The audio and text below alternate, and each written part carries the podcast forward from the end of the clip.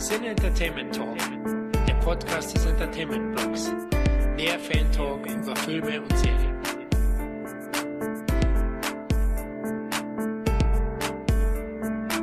Hallo und herzlich willkommen zu einer weiteren Ausgabe des Sinne Entertainment Talk. Hier ist Florian und heute rounduppen wir endlich mal wieder. Bei heißen Temperaturen und kühlen Drinks geht es um die deutschen Kinostarts von April und Mai 2023. Aber bevor wir euch die Titel um die Ohren hauen, stelle ich erstmal meine heutigen Plauderbrüder vor. Da ist zum einen unser CT Schwerenöter, der Kevin. Guten Morgen, guten Tag, gute Nacht. Ja, hallo Kevin, schön, dass du äh, die Gezeiten nicht mehr unterscheiden kannst. Du hast wohl einen Grundpegel, oder?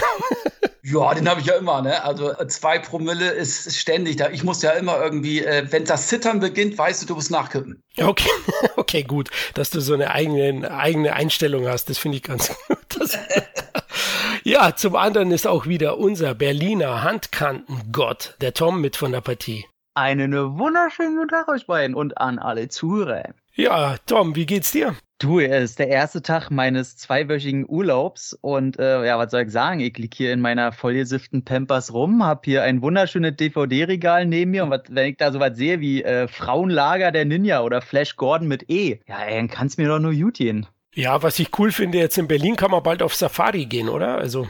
Ja, also man kann schon äh, Löwenköpfe kaufen und so. Und was war das für Schweine Wildschweindüfte? Ey, ich sag dir, ey, Berliner, man ist einfach, man kann nicht mehr stolz sein auf diese Stadt, ne? also die Zeiten sind schon lange vorbei. Es wird einfach nur noch peinlich. Aber ja, wir sind die Trash-Stadt langsam, halt das Gefühl. Ja, ich habe auch schon gedacht, also unglaublich, was bei euch alles so frei rumläuft. Aber das sind die Löwen des Harmloseste. Ich wollte gerade sagen, äh, da, da, kannst du die Tiere abziehen, dann kannst du die Aussage immer noch stehen lassen. Okay, gut. Lassen wir es lieber. Wir sind ja zum Filme besprechen da. Ja. Jetzt kommen ja die ganzen patriotischen Berliner hier. Man kennt sie ja. Was sagt der über Berlin, über eine Stadt? Ja, ja. Alles nur Spaß. ja, wie bereits erwähnt, widmen wir uns diesmal den Kinostarts von April und Mai 2023. Keine Angst. Auch die anderen Monate, also Juni, Juli, werden sehr zeitnah besprochen. Wir starten, Jungs, am besten mit Dungeon and Dragons. Der ist bereits am 30. März 23 erschienen, aber den haben wir letztes Mal nicht besprochen. Wie findet ihr das Fantasy-Abenteuer? Ja, ich fand ihn sehr gut gemacht. Äh, klar, nicht alle äh, Tricks sind jetzt super. Also ich muss schon sagen, das CGI generell hat bei den Filmen zuletzt, die ich gesehen habe, so ein bisschen nachgelassen. Sind nicht so richtig ausgereift. Dennoch stört jetzt nicht großartig, ist eine schöne Welt, ein tolles Team, muss ich sagen. Ich bin ja nicht der große Chris Pine-Fan, aber ich muss sagen, äh, der gefällt mir so in letzter Zeit immer mehr. Äh, der hat auch so eine, ja, der nimmt sich jetzt nicht ganz so ernst. Auch Rodriguez, muss ich sagen, die ich eigentlich überhaupt nicht abkann. Ich glaube, Tom ist auch ein großer Fan von der Rodriguez. Ja, die äh, Fresse. Ja, aber auch die stört jetzt nicht großartig. Da hast du Hugh Grant, der geht immer. Der ist immer dieses charmante Art und Weise, die er hat, selbst wenn er ein Bösewicht spielt. Die Welt ist gut gemacht. Es ist jetzt nicht zu überbordet mit irgendwie Effekthascherei oder so, sondern einfach aufs Nötigste beschränkt. Und wie gesagt, auch allein das Team macht einfach Spaß. Und ich hatte echt Spaß mit diesem Film. Also ich muss sagen, ich hätte dem noch ein bisschen mehr Einspiel gegönnt im Kino. Ja, gehe komplett mit. Also Chris Pine, den mag ich eigentlich schon immer. Ich weiß ja nicht, woher immer diese Aussage kommt. Äh, Kevin, die höre ich ganz oft, genau wie du das sagst. Irgendwie mag ich den auf einmal, wo ich immer sage, ich mochte den schon immer. Also, aber das haben ganz viele, dass die Chris Pine am Anfang irgendwie nicht so, weiß ich, war er zu Sunnyboy-mäßig, war er zu, zu kantenlos? Ich weiß es nicht. Ich fand den schon immer cool und ich muss es auch sagen, auch Michelle Rodriguez. Man mag es ja kaum glauben, ich hätte nie auf dieses Pferd gewettet.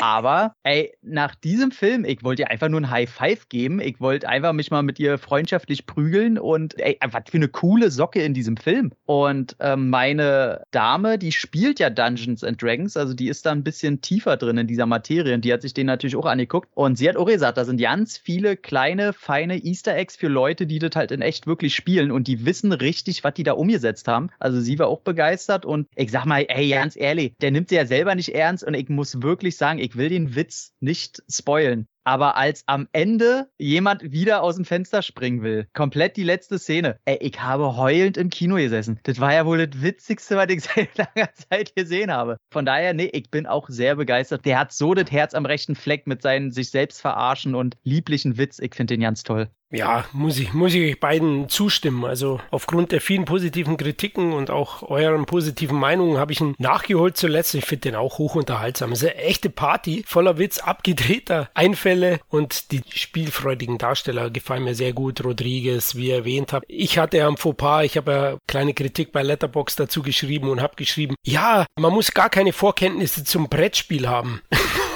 dann wurde mir das um die Ohren gehauen. Das wäre ein Pen and Paper Game und kein Brettspiel. Kannst du nur. Kann ich nur. Also. Und du darfst jetzt immer noch Reviews schreiben, ja, Florian? Nein, ich bin gesperrt. Also. Ja, ja, ja, ja. wurde natürlich gemeldet. Du weißt, wie das heutzutage ist. Es tut mir leid, Leute. Bitte gebt mich wieder frei. Free Flory auf Letterbox. Aber eben, ich kann den auch empfehlen. Also macht echt Spaß. Grant ist super. Ja, da hat Kevin erwähnt, der ist immer gut und eine echt sympathische Spaßgranate zwischen Herr der Ringe und Armee der Finsternis. Den Gag mit den Toten. Ja, war super. Den kennen ja alle, aber der ist auch genial. Ja, ja. ja. Ich fand ich auch, fand auch den Trailerspruch von Hugh, Hugh Grant fand ich am geilsten. Ich will doch nicht sehen, wie du stirbst. Deswegen gehe ich jetzt aus dem Raum.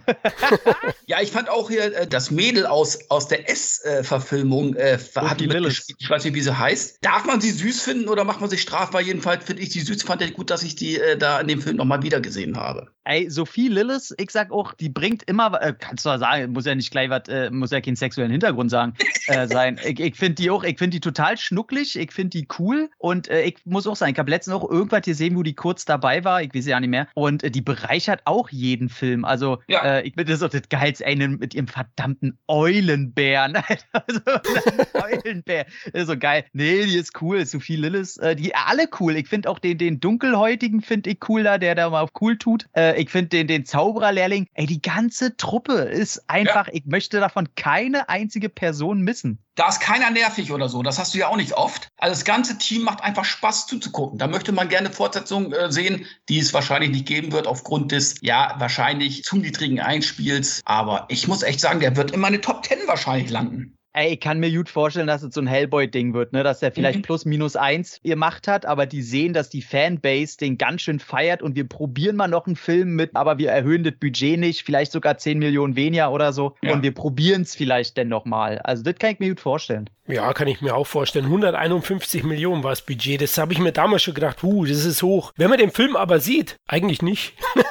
also. Das ist das Problem, weil du kannst diesen Film nicht in einen Trailer packen, ohne dass er wirkt wie High-Class-Trash. Das ist halt schwer, weil der hat so eine eigene Sprache, die einem ans Herz wächst, aber die kannst du schwer in so einen Trailer packen. Deswegen 150 Millionen hätte ich in den auch nicht gebuttert. Ja, 93 eingespielt, wie ihr sagt, super viele positive Besprechungen und hatten echt positiven Hype überall. Deswegen kann ich mir auch vorstellen, über die Zeit, vielleicht riskieren sie es dann wieder, aber wer weiß, wie alt Chris Pine dann ist. Ja, dann wird er eher wie Chris Penn ausschauen. Und das wäre nicht so gut. Ja, im April, Anfang April haben wir Super Mario das erste Mal gesehen. Ne? Da äh, darf ich noch, darf ich noch reinwerfen. Ich habe am 3. April habe ich noch die Fablemans geguckt von Spielberg. Ja, dann schieß mal los. Den habe ich nur nicht gesehen. Ich weiß nicht, soll ich die zweieinhalb Stunden investieren? Boah, ey, die finden, viele finden den ja toll, ne? Und ich mag ja auch das Thema, also er hat ja eigentlich einen Film über sich selber gemacht, über seine eigene Kindheit, wie er zum Film gekommen ist, wie seine Familie funktioniert hat, wie er dahin kam, wo er jetzt ist, wie seine ganze Filmleidenschaft überhaupt erst angefangen hat, wie schwer das auch für ihn war, als jüdischer Junge da irgendwie an der Schule und bla bla bla. Und ich habe schon gedacht, ey, das wird einfach der beste Film für mich seit Jesus. Keine Ahnung. Und ich guck den und ich, also viele feiern ja hier, oh, wer spielt seine Mutter? Paul Dano ist ja sein Vater und seine Mutter wird gespielt hier, oh, hier, äh, Manchester by the Sea, wie heißt sie? Oh, das liegt immer fest. Ich finde die eigentlich total toll. Und du siehst halt auch an seinen Eltern, dass du hast zwei verschiedene. Michelle Williams. Äh, Michelle Williams, natürlich. Damals noch ist Dawson's Creek, ey.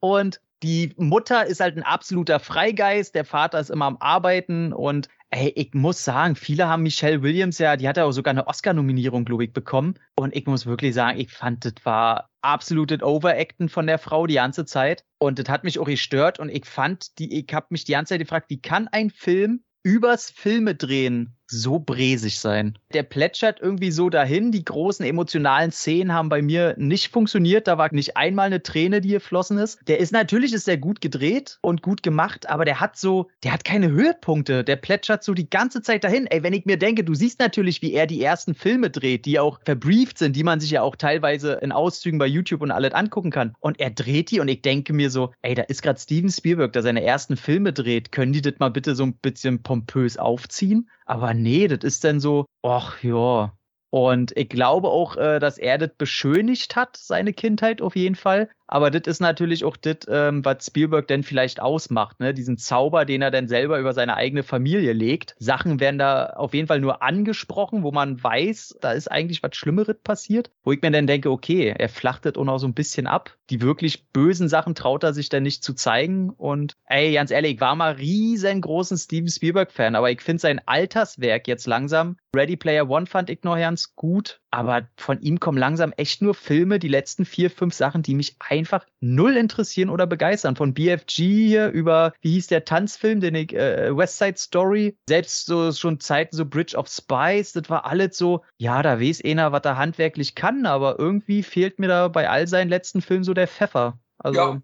Bin ich bei dir. Ja. Ich bin die letzten Spielberg. Es sind natürlich alles handwerklich gute Sachen, aber thematisch, alleine thematisch ist das nicht mehr das, was mich interessiert. Ganz ehrlich. Also ja. leider. Ich glaube, ich gucke mir auch Fabelmans auch nicht an. Also jetzt, wo du auch noch sagst, dass der auch noch nicht mal das trifft, was er eigentlich äh, machen möchte. Bin Steven Spielberg, muss ich auch sagen. Ready Player One fand ich so. Und davor war es noch der mit Tom Cruise, der Minority Report. Und der liegt ja auch schon einige Jahre zurück. Ja, also die Phase fand ich auch noch gut, diese Anfang ja. 2000er hier mit War of the Worlds und ja, so, den, ja. den ich ja sogar noch was abgewinnen konnte, sehr viel. Aber irgendwann äh, hast du richtig gemerkt, dass Spielberg mittlerweile ein alter äh, Mann ist, der geschichtlich viel aufarbeiten will, natürlich mit seiner Vergangenheit auch. Muss man ja nicht erzählen, der hat nicht umsonst Schindlers Liste gemacht. Und deswegen kamen da immer so sehr persönliche Filme, die man ihm natürlich gönnt. Man, äh, ja. Keiner erwartet jetzt von ihm, dass er den, den nächsten Jurassic Park irgendwie aufzieht oder Effektkino raushaut. Aber als reines Unterhaltungsprodukt für uns als Konsument wären so eine Filme natürlich interessanter. Soll er weiter seine persönlichen Filme machen? Er hat uns genug geschenkt, aber ich muss es mir, glaube ich, langsam, also wenn Spielberg jetzt draufsteht beim nächsten Film, muss ich sagen, ist es nicht mehr so, dass ich mir den hundertprozentig sofort angucken will.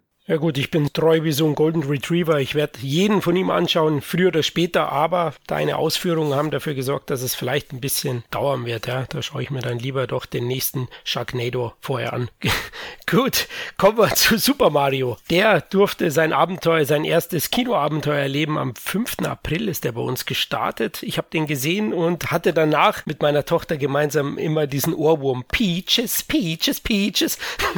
das singt nämlich der Bowser oder besser gesagt Jack Black im Original. Ja, ich finde, der macht richtig Spaß. Ja, bietet alles, was man sich so als Fan wünscht und sogar noch ein bisschen mehr. Hat Charme, Witz und großes Abenteuer im Höchsttempo mit einer vollen Ladung am Fanservice und viel Liebe auch zum Detail. Für mich als Mario-Fan, ich habe die meisten Games von ihm auch gezockt. Freue mich auf das künftige Super Mario Wonder, kommt jetzt dann bald raus. Deswegen, ach, der war richtig unterhaltsam und aus dem Grund bin ich auch selig dann mit meiner Tochter aus dem Kino gegangen und kann den nur empfehlen. Also da könnte nicht viel falsch machen, oder Tom? Ach, da schlagen immer so zwei Seelen in meiner Brust. Ähm, ich bin aber auch überhaupt kein großer Animationsfilm-Fan. Es kommt vielleicht einer im Jahr mal raus, wo ich sage, ach, sieh mal einer an, der hat mich ja doch glatt unterhalten, obwohl es animiert ist. Und ich habe mir den angeguckt und für mich, ja, der plätschert halt auch so dahin. Ich finde ihn gut gemacht, aber er berührt mich nicht emotional. Auf der anderen Seite sage ich aber, das ist trotzdem der perfekte Film fürs Mario-Franchise weil der so glatt geleckt und glatt gebügelt es überhaupt nur geht, dem Fan alles gibt, was man will. Und der sieht gut aus, aber mehr war denn halt auch nicht. Vielleicht bin ich dann auch schon zu alt, vielleicht noch zu sehr Fan von der völlig vergurkten Realfilmverfilmung, äh, Realfilmverfilmung auch schön, mit Bob Hoskins damals und John Leguizamo und Dennis Hopper und so weiter. Aber ich sag mal, als Startschuss, als Marketingmaschinerie für Nintendo, die jetzt durch den Riesenerfolg natürlich weitere Franchises auf uns losballern werden, also ich sehe Metroid Prime und Zelda schon auf uns zukommen, ist es einfach der perfekte Film und Jack Black als Bowser zu nehmen. Und ja, ich habe den Ohrwurm natürlich auch bis heute. Ich durfte mir den sogar live anhören, weil ich letztens bei einem Tenacious D-Konzert war. Und natürlich hat er auch da auf der Bühne äh, Ach, Peaches gesungen. Ne? Okay. Cool. Ja, ja. Und ja, ich will ihm überhaupt nicht böse. Ich sage nur, der wird in meine Sammlung kommen, weil ich alle Videospielverfilmungen haben will. Wobei eigentlich, ich sage, er ist nicht, weil ich da immer noch äh, Realfilme sehen will und animierte sind für mich immer keine wirklichen Verfilmungen von Franchise. Aber der hat sich das schon verdient und der hat ein, zwei lustige Szenen, wo selbst ich auch laut lachen musste mit, mit dem Hund und den zwei Klempnern da auf dem Klo. Das fand ich, das ist natürlich mega witzig gewesen. Ja, vor allem, da sprichst du den Start an, der ja in der Jetztzeit spielt, also nicht in dieser riesen Traumwelt, sondern Mario und Luigi in New York, glaube ich, ne, als Klempner was ich, was ich viel besser fand, was ich viel geiler fand als diese Traumwelt. Finde ich auch, war ein super Einstieg. Da, da berührt auch so ein bisschen, ja, wenn er mit der Familie mhm. da sitzt, beide sind Loser, das war top. Aber das andere, da ist halt der Game-Nerd in mir hochgekommen und sie haben dann alle wichtigen Figuren eingebaut. Ich sage ja Fanservice, der macht echt Spaß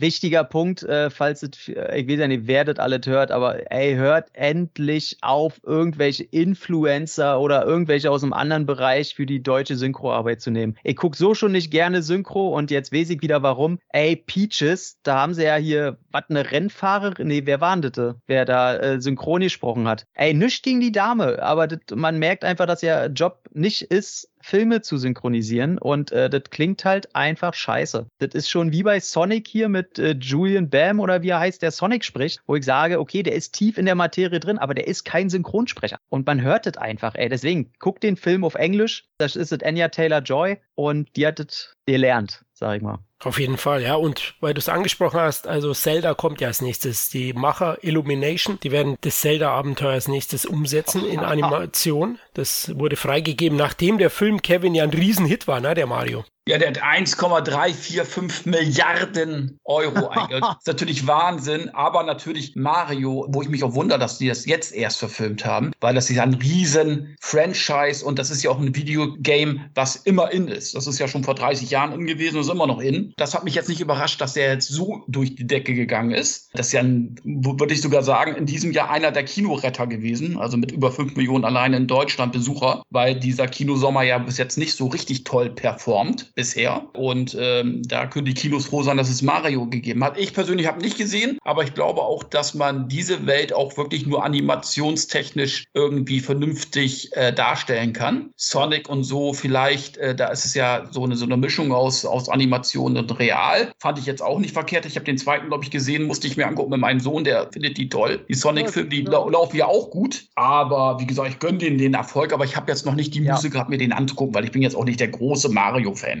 Das ist das Ding halt, ne? Also Nintendo muss so geschwitzt haben, als ja. die äh, in der ersten Woche, wenn der anläuft, machen die das richtig, weil die wissen natürlich auch, die haben ihre, ihre äh, Franchises schon mal aus der Hand gegeben ja. für Filme. Und ich glaube schon, dass die auch da dran zu kratzen haben an ihrem Image, wenn da so ein Film rauskommt, der keinen Erfolg hat. Ich meine, guck dir Street Fighter an, die haben bis heute zu kämpfen, weil äh, Van Damme natürlich, der ein Affino-Erfolg war, aber dann kam sowas wie Chan Li und so und keiner wollte ewig lange was von Street Fighter hören. Ich glaube schon, dass sowas sehr schaden kann, wenn halt so ein großer Film absolut floppt, dann haben die Leute, die natürlich nur äh, von der Tapete bis zur Wand denken, die haben dann, sagen auch, naja, der Film war kacke, jetzt hab ich keinen Bock mehr auf das Spiel. So. Ich glaube schon, dass sowas passiert und ich wünsche denen das wirklich. Ich bin kein Freund von den Elimination Studios, überhaupt nicht. Aber dieses ganze Produkt, das ist einfach gelungen. Man kann sagen, das ist vielleicht für einen nischt oder so, aber das ist ein gutes Ding, ein gutes Gesamtpaket. Und Mario äh, ist da gut aufgehoben in dieser Schiene. Ja, und mit 90 Minuten auch nicht zu lang oder 95. Also Kevin, gib dir einen Ruck. Anfang April hast du aber einen anderen Film gewählt. The Pope's Exorcist war deine Wahl. Ne? Wie fandest du den ersten Teil einer möglichen Saga mit Russell Crowe als äh, Exorzisten des Papstes?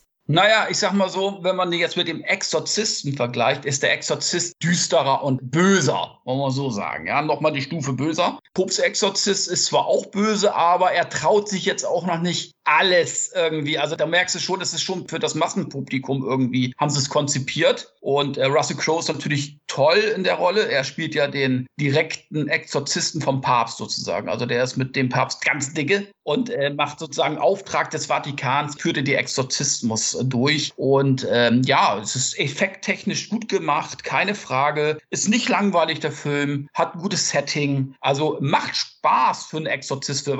Er bietet jetzt aber auch nicht mehr als andere Exorzismusfilme bieten, weil letzten Endes ist es eigentlich immer dasselbe. Aber er ist gut gemacht. Also ich kann ihn schon empfehlen. Also den kann man sich definitiv angucken. Ob es jetzt eine Fortsetzung braucht, ist eine andere Frage. Ja, ich bin bei, bei solchen Produktionen, gerade was so Horror und so angeht, immer weniger friedfertiger, immer weniger entgegenkommender, weil, ähm, ich meine, Kevin, du kennst es ja auch, du hast ja auch mit Drehbüchern zu tun und so weiter und seit ich da auch immer mehr im Spiel bin und äh, mir da auch Gedanken mache und jetzt selber an einem Horrorfilm auch schreibe, muss ich sagen. Und der kam gerade genau in dieser Phase raus, wo ich damit angefangen habe, auch für einen Langfilm was zu schreiben und oh, was man sich da Gedanken macht und hier und da und dann kommt halt so ein mhm. Film raus und du denkst dir so, warum gebe ich mir eigentlich überhaupt noch Mühe, wenn so ein Film hier ewige Millionen kriegt und auch noch was einspielt? Also, ich finde den wirklich Drehbuchebene wahnsinnig faul, ey. Das ja. ist dieselbe Scheiße, genau. die du 3000 Mal gesehen hast. Wenn ich dennoch weiß, sagen alle, ja, die Figur des Russell Crowe basiert auf einer realen Begebenheit und dann liest du dich da rein und der Typ, der halt in echter war, die gibt schon einen Grund, warum die gewartet haben, bis der tot ist, dass die das verfilmen. Oder hat der noch gelebt? Ich weiß ja nicht, wie. Auf jeden Fall ist es rausgekommen, ey, der hat keinen Bock auf so eine Scheiße, der hasst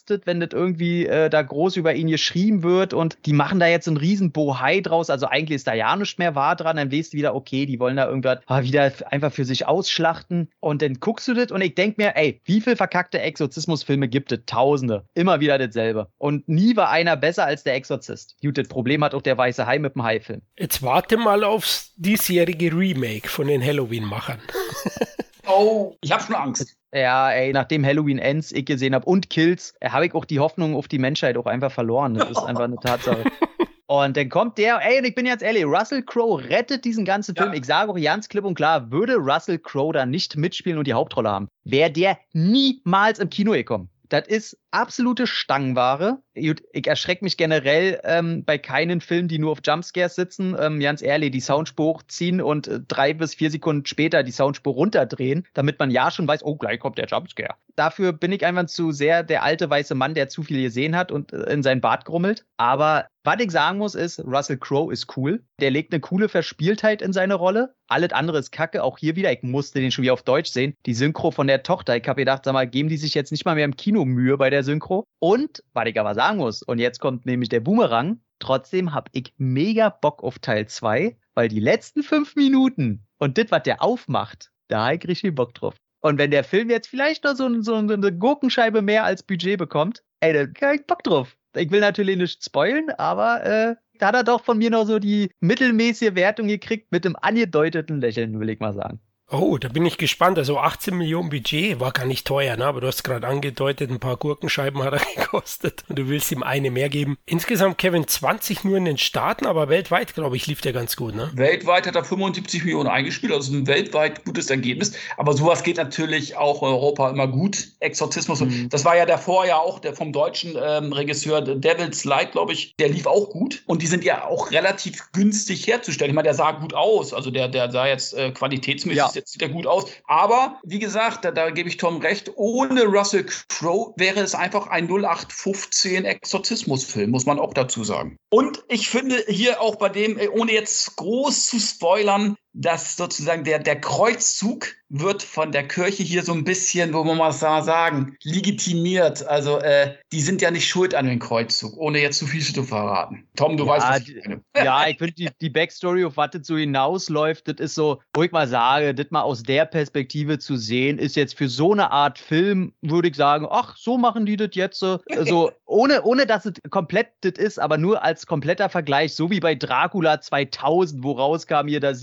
Judas der erste Vampir war und er deswegen wegen den Silbermünzen und so. Also die probieren da irgendwie so, so, so eine Quatschhandlung, wo man mal sagt, ach, wenn man das gefressen hat, ist das doch mal eine nette Alternative als Erklärung. So, das fand ich auch völlig okay. Das, ist, ja, Gut, dann Leute, die müssen wir uns anschauen, hören wir schon, weil die Fortsetzung wird nicht lange auf sich warten lassen. Am selben Tag ist er, der große Wurf, in den deutschen Kinos gestartet, kurz danach auch bei Amazon Prime, da habe ich den gesehen. Es geht um den Schuhverkäufer Sonny Vaccaro, der bei Nike gearbeitet hat und hier gemeinsam dann mit Michael Jordan die Air-Schuhe und Nike damit weltberühmt machte und Milliarden umgesetzt hat. Und ja, die Aussage des Films ist schon ganz treffend. Ein Schuh ist nur ein Schuh, bis ihn mein Sohn anzieht. Und so war es auch in dem Film. Also ich war sehr überrascht, wie gut dieser Film die 80er Jahre rüberbringt. Da kommen wir später zum weiteren Titel aus dem Monat April, der das nicht so gut schafft. Der spielt auch in den 80ern, da fühle ich das überhaupt nicht. Bei diesem Film perfekt. Allein der Einstieg mit den ganzen Ausschnitten aus 80er Jahre, Sport, Film und Fernsehen ist so treffend. Dann die Friesen von den Schauspielern, der Look des Films, die Autos, alles passt perfekt zusammen. Da merkt man, der Film war recht teuer. Ich glaube 90 oder 80 Millionen Dollar Budget gehabt hat. Das ist schon Wahnsinn. Eigentlich aber in der 80er-Atmosphäre sieht man das und in den guten Darstellern. Ben Affleck spielt hier nicht nur mit, sondern führt auch Regie und mit seiner authentischen Ausstattung, der großartigen Songauswahl und der spielfreudigen Besetzung um Matt Damon, Jason Bateman und Viola Davis schafft er ein perfektes, für mich zeitkoloriert, das den Zuschauer direkt in das Kultjahrzehnt mitnimmt und er ist auch nicht wirklich langweilig, obwohl das Thema grundsätzlich erstmal nicht so spannend klingt, ja, mit diesen Schuhen. Aber die Geschichte wird dann doch mit viel Humor und Charme erzählt und die sympathischen Figuren sind das Salz in der Suppe und deswegen es war für mich jetzt eher auch beste Feelgood-Unterhaltung, die nicht nur Basketballfans anschauen sollten. Wie siehst du es, Tom? Ja, also ich bin ja großer Ben Affleck-Fan als Regisseur. Ich glaube auch, dass der sich ganz bewusst das Projekt ausgesucht hat, nachdem er diese ganze Batman- und DC-Misere hinter sich hatte, weil er sollte ja bei The Batman Regie führen und das hat ja dann ewig nicht funktioniert und ja, der war einfach so mega gestresst und ich glaube, der wollte einfach weg von so großen Bombastproduktionen und was Kleines machen. Das klingt bei 90 Millionen jetzt natürlich äh, fies, aber äh, vom rein handwerklichen, was er da jetzt stemmen muss, ähm, ist das trotzdem immer noch ein kleinerer Film. Und ich muss sagen, der kam für mich zu einer richtigen Zeit. Ich war zu der Zeit ein großer, hatte so meine Viola Davis Phase vor, vor ein paar Wochen, Monaten. Und die ist auch schon wieder so gut einfach. Und auch, ey, Jason Bateman, ne, der viel zu selten in Filmen vorkommt, obwohl er eigentlich so eine Größe ist, den liebe ich einfach. Und ey, das ist ja das Ding, wenn, wenn du so eine Art von Film magst, und du siehst da diese Schauspieler, da muss schon ziemlich viel nach hinten losgehen, dass du den nicht gut findest. Und ich würde den jetzt nicht so sehr in den Himmel loben. Für mich ist das so ein typischer 7 von 10 Kandidat. Aber der rutscht halt einfach so durch. Du guckst den und auf einmal ist er vorbei und du denkst dir, oh, das war jetzt so diese 100, 110 Minuten oder was der geht.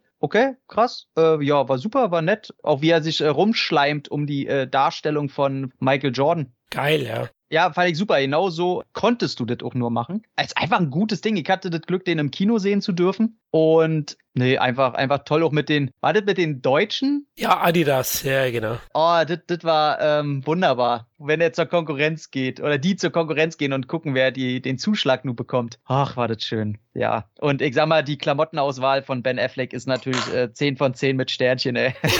ah ja, nicht nur die, auch die Sonnenbrille, ja. Passt alles zusammen. Großartig, einfach nur großartig. Richtig geil, ja. Und wie du sagst, also wenn dann auch Damon, der fantastisch auch spielt, den Jordans voraussagt, wie die anderen Schuhartikelhersteller auf sie zugehen werden, das finde ich auch ziemlich gut gemacht, ja. Also, ja, man darf ja wirklich, wirklich nicht vergessen, dass es halt wirklich so ist, dass diese Branche natürlich wie, wie jede andere Branche in dem Preissegment einfach alle tinterfotzige Bastarde sind. Das zeigt ja auch der Film. Und dass das auch geschichtlich verbrieft ist, dass die bis heute diese Personen, die daran beteiligt waren, eben auch danach keine Arschlöcher waren und einfach viel Gutes gemacht haben und in der Branche den Ruf genießen, nie Leute über den Tisch gezogen zu haben und immer das Beste probiert haben für ihre Klienten. Und das ist eine Ausnahmesituation, generell in solchen Branchen. Ich meine, das kennt ihr, wir arbeiten alle in irgendwelchen Branchen. Ab dem Moment, wo bestimmte Budgets da sind, ey, da geht's nur noch um die Kohle. Und einfach mal so einen Film zu sehen, wo es eben auch mal keine Bösewichte so richtig gibt. Und einfach nur mal das Gute seinen Weg geht. Also das ist einfach mal, ach, das war so schön. Da habe ich gedacht, ach, toll.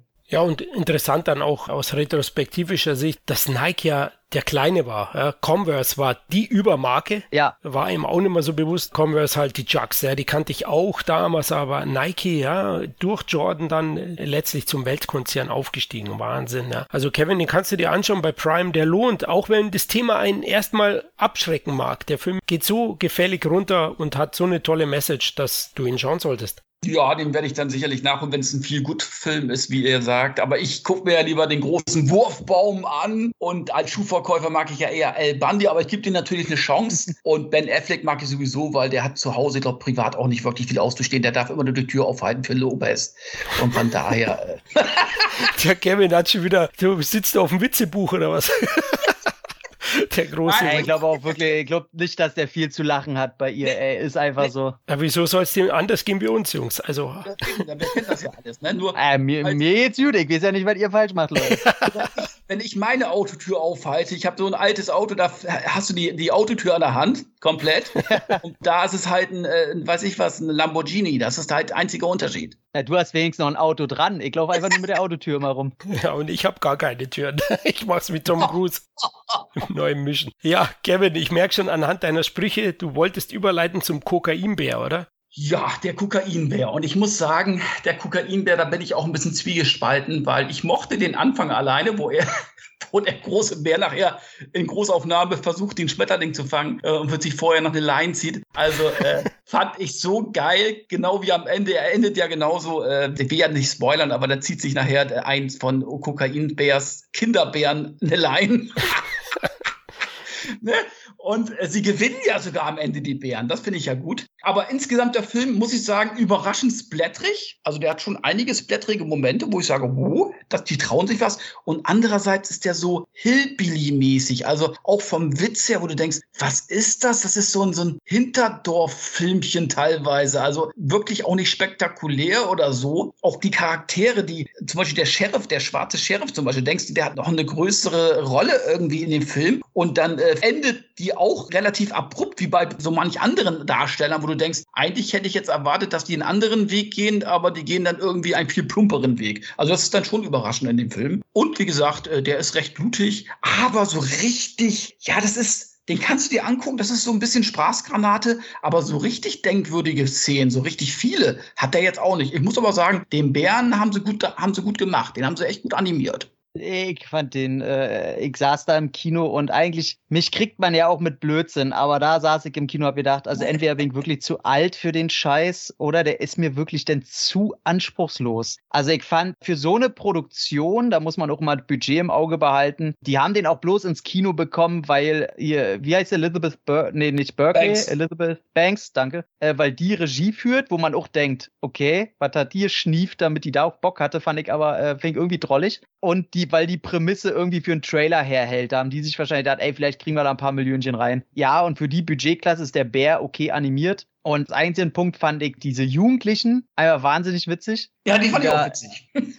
aber die halt als einzigen Punkt, alles andere, du hast es schon angesprochen, diese White Trash Appeal, diese Südstaaten-Anwandlungen im Humor, im ganzen Darstellen, das war für mich einfach, wo ich gedacht habe, okay, ihr seid nicht lustig. Du siehst ja auch, der ganze Film ist ja wirklich immer derselbe Ablauf. Der Bär schnieft wieder was, bringt zwei Leute um, schnieft wieder was, bringt zwei Leute um. Wo ich mir denke, krass, der, der erzählt ja gar nichts. Du hast ja gar keine Story in diesem Film. Und da muss ich sagen, man kann sich halt, und das ist jetzt nicht übertrieben, du guckst dir den Trailer an und hast im Grunde die Super 8 Fassung von dem Kinofilm. Der bietet halt leider nichts und ich bin am Ende, weil kurz davor wirklich einzuschlafen und ich war wirklich tatsächlich sauer am Ende, weil der, also mir hat der gar nichts geboten. Ich fand den richtig scheiße. Ich, ich glaube, das ist auch einfach nur die Prämisse Kokainbär. Da allein deswegen kriegst du natürlich, wie bei Winnie Pooh, kriegst du aufgrund dessen schon äh, Leute ins Kino. Da muss der Film dann gar nicht mehr so toll sein. Und der Film ist eigentlich bestenfalls mittelmäßig. Also der, der hat ein paar witzige Szenen, wo ich gelacht habe, aber irgendwie wollte ich den mehr mögen, als ich den am Ende, als ich am Ende bekommen habe, muss ich ganz ehrlich sagen. Das kann ich verstehen. Ja. Ich, ich sehe den auch und sage mir auch, Mann, ich will den mögen. Ja. Aber der ist halt einfach scheiße. Ja, ja, der hat zu viel Leerlauf dann auch. Auch mit dem Sheriff. Der ist eigentlich eine coole Socke mit seinem Hund, Hündchen. Der findet auch irgendwie so ein, so ein komisches, ich will nicht sagen, ich will jetzt nicht spoilern, aber er findet auch so ein komisches Ende, wo du denkst, hm, irgendwie doof. Modern Family, ne? Das ja. Erst später aufgefallen, der Typ, ja. Und auch die beiden Henchmans, die, die Henchmans von äh, Ray Liotta, wo man auch sagen, Ray Liotta in seiner letzten Rolle, hätte ich ihm auch eine andere vielleicht gewünscht. Ja, wobei, äh, was passt besser zu Ray Liotta, dass sein letzter ja. Film der Kokainbär ist? Also. Genau, ne? Aber auch die beiden Henchmans von ihm, beziehungsweise der, der eine, der Sohn, der ist nur am Heulen, weil er seine Frau verloren hat, der gibt dann auch noch Ray Liotta die Schuld, weil sie an ja. Krebs gestorben ist. Ja. also auch die Geschichte zwischen den beiden, der eine sagt, wir sind die beste Freunde, er der andere sagt, nee, sind wir dann doch nicht. Und am Ende sagen sie dann doch, ach doch, wir sind doch beste Freunde. Also auch diese Geschichte ist irgendwie verläuft so in, ins Nichts irgendwie. Also so die Charaktere werden irgendwie so angeteasert und am Ende wird da nichts wirklich mitgemacht, habe ich so das Gefühl gehabt, weiß ja. ich nicht. Ja, das ist so nichts von Film. Also mir hat ein bisschen besser wahrscheinlich gefallen wie euch. Ich möchte Tom gleich aufklären. Also diese Wiederholung, die er hat, der Bär nimmt Kokain, bringt welche um, nimmt Kokain. Das war natürlich eine tiefgehende Anspielung an das Suchtverhalten von Kokainsüchtigen. Ja, das hat ich nicht ganz verstanden. der, Spaß, Spaß beiseite. Ja, insgesamt war ich auch ein bisschen enttäuscht, weil der Film scheint mir ein Marketing-Gag zu sein. Ja. Man hat nicht viel in der Hand gehabt, storytechnisch und auch keine großen Ideen, weil absolut die Figuren teilweise, die nerven einfach nur. Das Gejammer ja. von Alden Ehrenreich, unseren ehemaligen Han Solo, nervt einfach nur. Ja, und auch viele Figuren, dann baut er auch massiv ab. Ich finde so die ersten 30 Minuten echt witzig. Ich finde zwei, drei Figuren fantastisch. Zum Beispiel Margot Martindale, das ist die Rangerin, die Liebesdolle. Ah, ja. Die finde ich super. Die fand ich so geil. Wo dann der Typ von, von Modern Family kommt, ja. Dieser weitere Ranger, oder? Was war der? Artenschutzbeauftragter oder irgend sowas, wo sie sich dann schön macht für ihn, wo ihr der Bär dann den Arsch beißt. Gibt es echt ein paar sehr witzige Szenen auch in dem Krankenwagen. Das fand ich ganz cool aufgelöst, ja, wie es passiert, wie sie rausfliegt. Also der hat schon so ein paar Sachen, aber so insgesamt ist der nicht stimmig. Aber ja, aufgrund dessen, dass das Tempo ganz hoch ist und ich eben ein paar Leute aus der Besetzung dann doch mochte, finde ich, ist es kurzweilige Unterhaltung mit ordentlichen Gewaltgrad, also ein Fansblätter könnte man ihn nennen, aber eben auch nicht mehr. Also ich habe ihm, glaube ich, sechs von zehn gegeben, war da wohlwollend. Ja, und, und sag, irgendwie musste ich es mir schön reden, weil ich habe tatsächlich die Disc gekauft. und Alter Schäde, ah, du warst der eine. Ja, ich war wirklich der Einzige.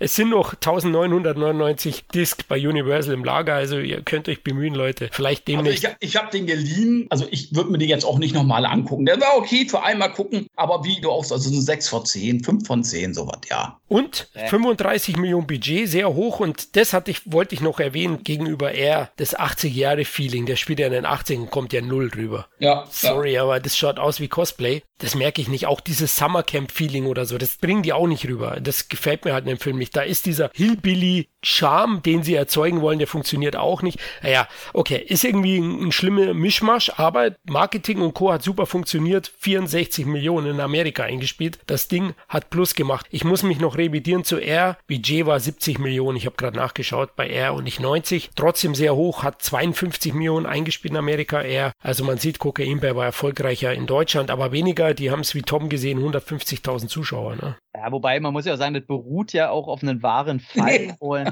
und also jeweils das rausgekommen ist, dass da irgendwie Kokain abhandengekommen ist und ein Bär da was weggesnifft hat. Man weiß jetzt auch nicht, inwiefern das da in, in die amerikanische Kultur als lustige Geschichte eingeflossen ist. Vielleicht hat sich das über zwei, drei Jahre da irgendwie langsam so hochgeschaukelt. Oh, jetzt müssen wir auch mal einen Film darüber machen. Wisst ihr noch hier, das ist also ein Meme bei uns. Weiß man ja immer nicht, ne? Vielleicht ist es deswegen so erfolgreich gewesen da drüben. Aber ja, interessiert hier keine Sau ja, 13. April ist der bei uns gelaufen. April war wirklich ein, ein Horrormonat. Also ich meine jetzt nicht von der Qualität, sondern vom Genre. Denn am 27. ist die heiß erwartete Evil Dead Fortsetzung Evil Dead Rise endlich erschienen. Ursprünglich geplant als Streaming-Titel, kam so gut bei den Testvorführungen an, dass er einen Kinostart spendiert bekommen hat von New Line bzw. Warner. Wir waren alle heiß drauf und Tom, wie hat er dir gefallen? Ah, ich fand den richtig geil. Ich fand den richtig geil. Ich äh, müsste jetzt nochmal, ist jetzt schon wieder länger her und ich habe, glaube ich, recht ausführlich drüber geschrieben. Der hat für mich so viel richtig gemacht. Das ist vom Tonus her wieder ein bisschen anders als die anderen Filme, was mich ja immer nie so stört, solange die das gut machen. Natürlich habe ich auch äh, meine Kleinigkeiten, die ich da so ein bisschen bemängeln würde, aber diese Erfahrung im Kino, auch gerade auf der Soundebene, viele haben ja gemeckert, oh, ich habe ja gedacht, der wird ein bisschen brutaler und so, wo ich mir mal denke, es muss doch nicht immer das Ziel sein, dass der nächste Film noch brutaler wird als der davor. Habe ich als Ziel nie verstanden. Macht mir einen geilen Film, wo die Szenen halt böse sind und die Gewalt mir wehtut. Und dann muss da nicht äh, diesmal zwei Augäpfel, wo beim ersten da rausgeplutscht ist. So, das, das verstehe ich immer nicht, dass man da sich gegenseitig torpedieren will mit immer weiter, höher, schneller, weiter, bla. Finde ich falsch. Aber was der macht, ist, wo das äh, Remake, und an dem muss er sich ja ein bisschen messen, weil das ja quasi der vorige Teil war und die Serie eher äh, unter ferner Liefen erfolgt ist, was ich schade finde, weil ich die sehr gut finde. Und wo der noch so ein Terrorfilm war, ne? Ich finde, das Remake ist so eine kleine Nachgeburt von der französischen Terrorwelle, wo man halt wirklich böse sein wollte. Und äh, finde ich, dass der, der Rice, der ist jetzt wie so eine Geister-Achterbahnfahrt. Der ist einfach laut, der ist schrill, da kommt keine ruhige Minute. Dem fehlt ein bisschen der Terroraspekt, was ich aber eben okay finde, weil er das dann gegen diesen, diesen Effektrausch so ein bisschen eintauscht. Ich mochte alle in diesem Film, also das muss man erstmal schaffen. Ich hasse Filmkinder, das weiß jeder. Die sollen mir die Stunde. Als ich die Familie am Anfang schon gesehen habe, wo ich mal noch keine Minuten so in diesem Film hatte, habe ich schon gedacht, oh, ein Kleinkind Kind, irgendwie sechs, sieben Jahre oder was, halt mir gleich gewünscht, oh, soll, die, die soll gleich als erstes weggefetzt werden. Ich habe keinen Bock auf ihr Heule und bla. Und dann hast du da irgendwie so einen Sohn, wo du denkst, okay, sie sagen es nicht, glaube ich, genau, aber der soll schon so ein bisschen, weiß ich nicht, in die Gay-Richtung gehen oder so. Und dann hast du noch so eine eine, die sich da irgendwie politisch engagiert mit kurzen Haaren, was ich immer geil finde. Und, und die auch irgendwie so rotzig ist. Und ich denke mir nur, oh, und da hast du so eine freilebende Mutti da, die die als Rockstar oder weiß ich nicht, was die ist. Und ich denke mir, oh, jetzt haben wir auch alle Klischees des derzeitigen Zeitgeistes erfüllt. Aber ich fand die alle geil und ich wollte nicht, dass auch nur eine Person da überhaupt nur einen Kratzer abbekommt. Und ich fand den, also außer so die letzten zehn Minuten, wo ich mir sage, das hätte jetzt kein Monster of the Week sein müssen, dieses Intro ist halt auch so fett. Hey, ich fand, das war ein Erlebnis. Ich finde den richtig, richtig geil. Also der hat von mir irgendwie eine 8,5 von 10 gekriegt. Ich fand, das war ein wahnsinniges Kinoerlebnis. Das von Tom, der eigentlich die 8 niemals verteilt. Boah. Das stimmt. das stimmt. Gott, oh Gott, unglaublich. Kevin, wie siehst du den? Ja, kann ich Tom äh, zustimmen. Ich fand ihn auch sehr, sehr gut. Auf kleinsten Setting. Also du hast ja letzten Endes nur diesen Flur, dann das Apartment und äh, die Tiefgarage. Du hast eigentlich letzten Endes drei äh, Orte, wo der Film abspielt. Und das haben sie toll gemacht. Mehr brauchst du für diesen Film nicht. 90 Minuten perfekt. Und ich finde schon, also Brutalität, also ich hätte es jetzt nicht unbedingt brutaler gebraucht. Da stimme ich Tom zu, weil gerade auch am Ende, da geht noch mal richtig einiges ab. Also Blut fließt in Massen in diesem Film. Da gehen dann auch Kinder drauf in dem Film, wo ja viele auch immer zurückschrecken. Mhm. Darf man auch nicht vergessen. Also da wird keine Rücksicht genommen auf Verluste. Auf die Art und Weise halt, ne? Ja. Nicht, dass die irgendwie im Off dann mal äh, irgendwie abgeschossen werden, sondern ey, die kriegen halt genauso die Scheiße weg wie Erwachsene. Und richtig brutal. Und äh, ich muss sagen, der hat wirklich alles. Der hat, äh, ich sehe den als eigenständigen Film. Ich finde, klar, da Hommagen drin von anderen Filmen, Motorsäge mhm. und so weiter. Aber er ist für mich ein Film für sich sich. Und ja, mit dem Erdbeben und so weiter haben sie es vielleicht ein bisschen einfacher gemacht. Aber äh, mhm. letzten Endes geil gemacht, gute Effekte, auch am Ende diesen Human Centipede, hätte ich schon fast gesagt. ja, also ja, ja. auch sehr brutal. Äh, die Effekte fast super, teilweise muss ich sagen, ja, mhm. die ein oder andere Effekt, na gut, aber scheißegal. Insgesamt gut gespielt auch. Also alle Darsteller gebe ich Tom auch recht, alle top gewählt. Selbst das Kind nervt mich. Das Kleinkind ja. nervt nicht mal. Nee, äh, überhaupt auch selten vorkommt. Und äh, ja, also ist ein rundes Ding und am Ende nochmal richtig blutig. Also ich finde, also Blut fließt wirklich genug. Und ich finde auch der Anfang, wo sie da hochschwebt und diese Boah. Evil Dead äh, Dings. Also das muss im Kino, glaube ich, richtig geil gekommen sein. Also da, da, ärgere ich mich allein deswegen, den nicht im Kino gesehen zu haben. Ey, vor allem will ich ja jetzt äh, auf jeden Fall, die haben ja das jetzt eingeführt, weswegen die Filme auch so ein bisschen ja. eigenständig stehen können, dass es auf einmal äh, drei Necronomicons gibt, ne? Mhm. Und dass ja in all diesen Reihen, was man jetzt hatte, die Urtrilogie mit Bruce Campbell, dann das quasi Remake-Reboot und jetzt hast du den Rise Ey, und ich will jetzt einfach für den nächsten Teil, weil die haben ja schon angekündigt, wenn der ein Erfolg wird, dann wird jetzt so im Zwei-Jahres-Rhythmus immer ein Film rauskommen. So, der war ein Riesenerfolg, heißt, in zwei Jahren wird der nächste rauskommen. Äh, Bruce Campbell war hier ja auch dabei als Produzent und so, und den hast du ja auch im Original als Stimme gehört. Und ich will jetzt, es sind drei Necronomicons, du hast drei Überlebende aus diesen Filmen. Ich will, dass im nächsten Teil sich diese drei Personen zusammen als Team. Und dann will ich Bruce Campbell, dann will ich hier die Holde Maid aus dem Remake und da will ich die Person, die jetzt übrig bleibt und die sollen verdammt als Team gegen diese Deadites kämpfen. Ey, das wird abspritzen ohne anfassen für jeden Horrorfan. Ich würde, alter Schwede, das wäre das geilste. Oh, ich würde umfallen, das wäre zu viel.